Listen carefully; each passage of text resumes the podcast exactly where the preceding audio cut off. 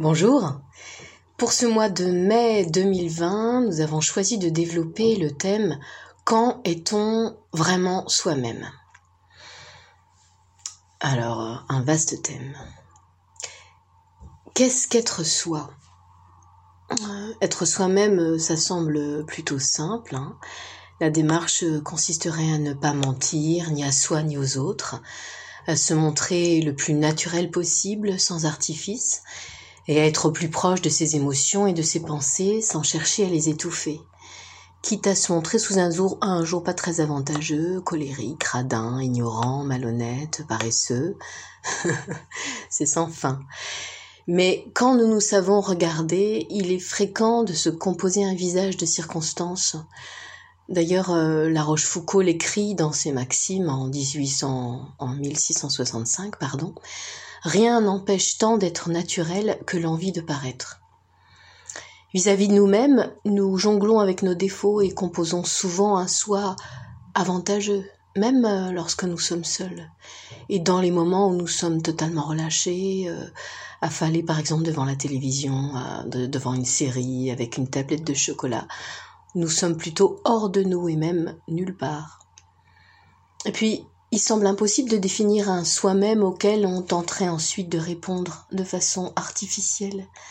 De même qu'il est tout aussi illusoire de viser un soi de manière volontariste, parce que ce soi demeure imaginaire, inatteignable. Alors, faut-il accepter le mouvement perpétuel et abandonner définitivement l'espoir d'être pleinement soi? Pourtant, Chacun de nous a déjà fait l'expérience à divers moments de sa vie d'être pleinement soi, en tout cas d'en avoir l'intuition. C'est une sensation souvent très concrète. Il ne s'agit pas là de la découverte d'une vérité intellectuelle, mais d'avoir accès à une expérience très privée, intime, celle de, l'adéquation à soi, de vraiment avoir euh, l'intuition de se trouver. On pourrait rapprocher cette évidence de soi de l'expérience esthétique, par exemple, quand on est subjugué par le beau, euh, ou lorsque, par exemple, dans la nature, on est, face à un, orage gigantesque ou à un paysage magnifique, il y a une espèce de profonde intuition qu'on est à sa juste place. Mais la beauté est hors de soi, alors qu'être soi-même, ça concerne quand même notre être intérieur. Comment faire pour atteindre cet état d'être qui on doit être? Alors pour ce faire, je vais vous lire un extrait de la première promenade tirée des rêveries du promeneur solitaire de Jean-Jacques Rousseau c'est un texte qui a été écrit euh, en 1776, euh, donc euh, deux ans avant sa mort. Il a écrit de 1776 à 1778, à une époque où il avait vraiment fait le choix de se retirer hors du monde.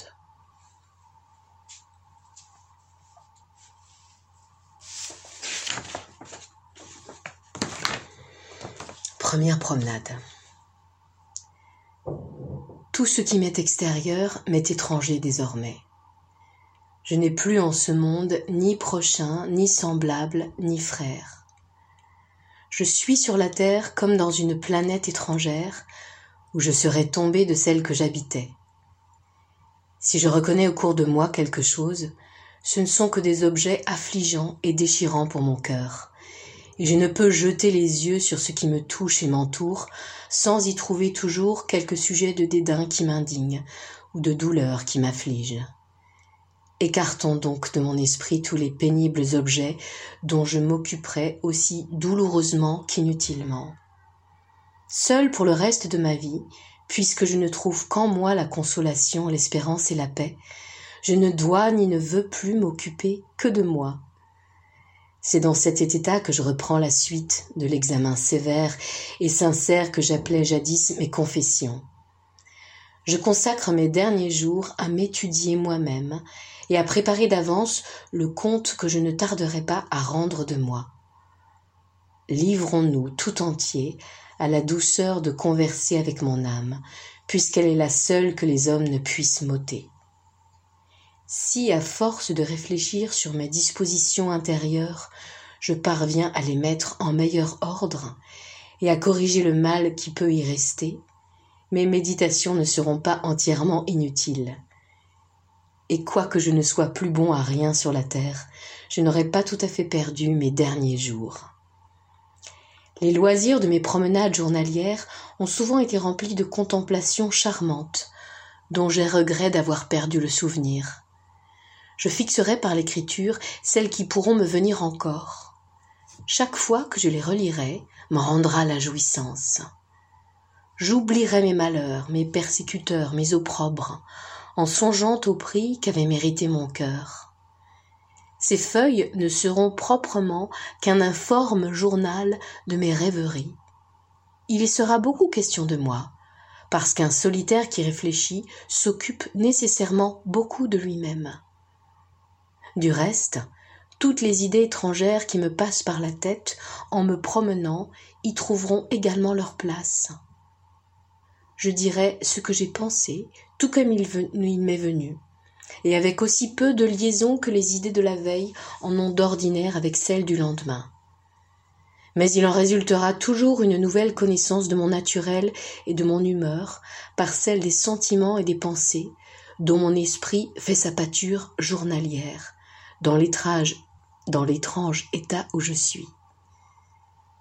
Ces feuilles peuvent donc être regardées comme un appendice de mes confessions. Mais je ne leur en donne plus le titre, ne sentant plus rien à dire qui puisse le mériter. Mon cœur s'est purifié à la coupelle de l'adversité, et j'y trouve à peine, en le sondant avec soin, quelques restes de penchants répréhensibles. Qu'aurais-je encore à confesser quand toutes les affections terrestres en sont arrachées? Je n'ai plus à me louer qu'à me blâmer. Je suis nul désormais parmi les hommes, et c'est tout ce que je puis être, n'ayant plus avec eux de relations réelles, de véritable société, ne pouvant plus faire aucun bien qui ne tourne à mal, ne pouvant plus agir sans nuire à autrui ou à moi-même. M'abstenir est devenu mon unique devoir, et je le remplis autant qu'il est en moi. Mais dans ce désœuvrement du corps, mon âme est encore active, elle produit encore des sentiments, des pensées, et sa vie interne et morale semble être encore accrue par la mort de tout intérêt terrestre et temporel.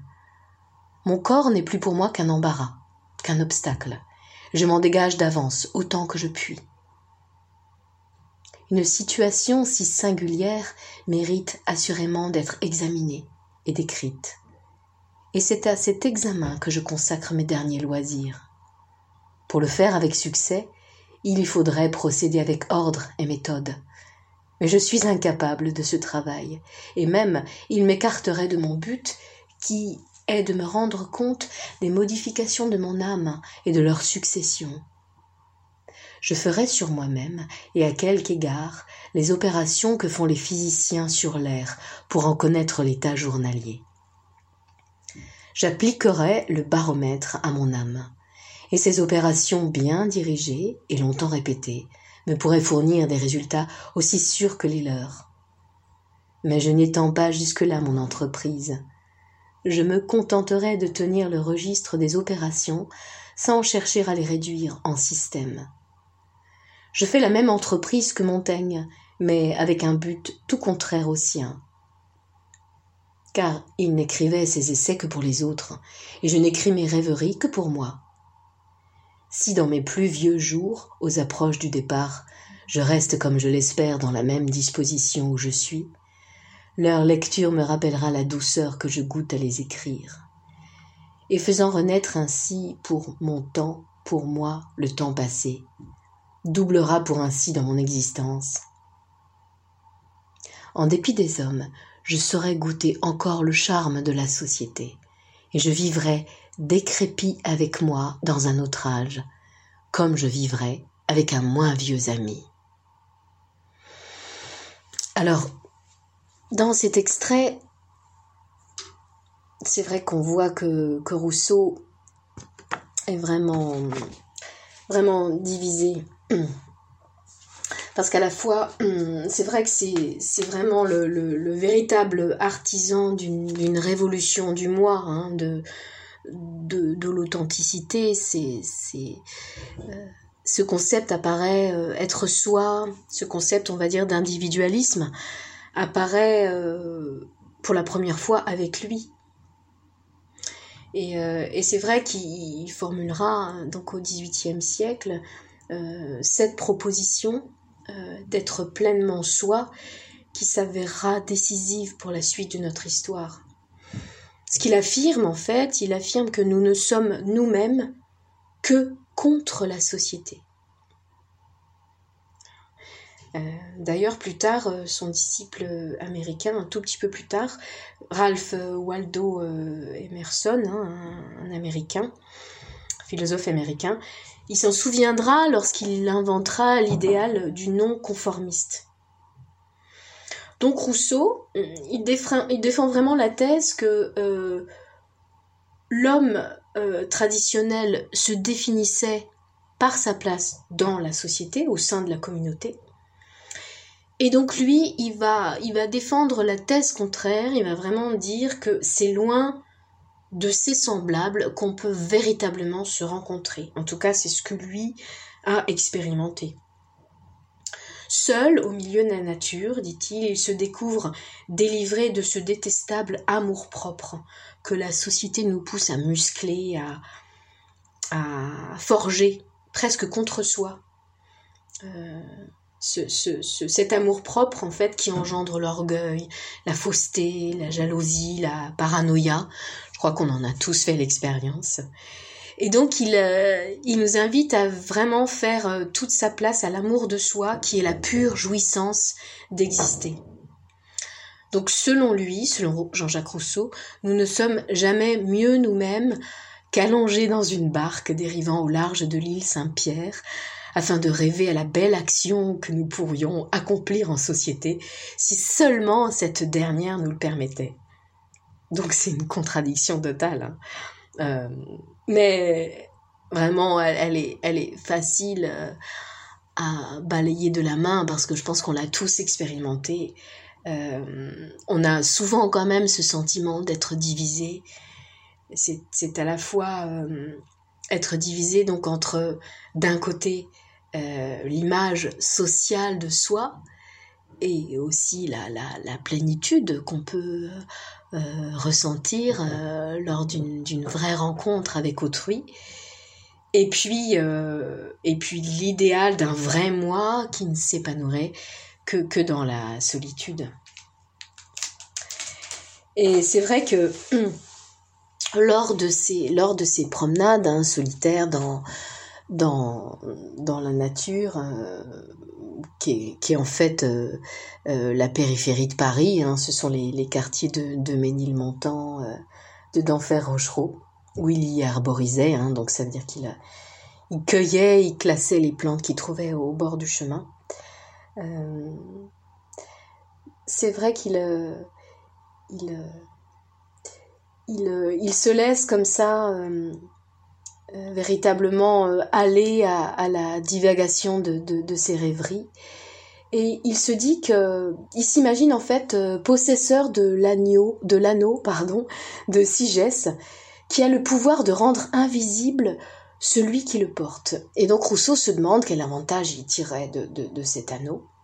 Et il dit qu'il en profiterait pour faire le bien, car voir tous les cœurs contents euh, ce serait sa plus grande satisfaction. Bon, euh, on va passer sur, euh, sur cette, cette comme ça déclaration de bonté et d'honnêteté.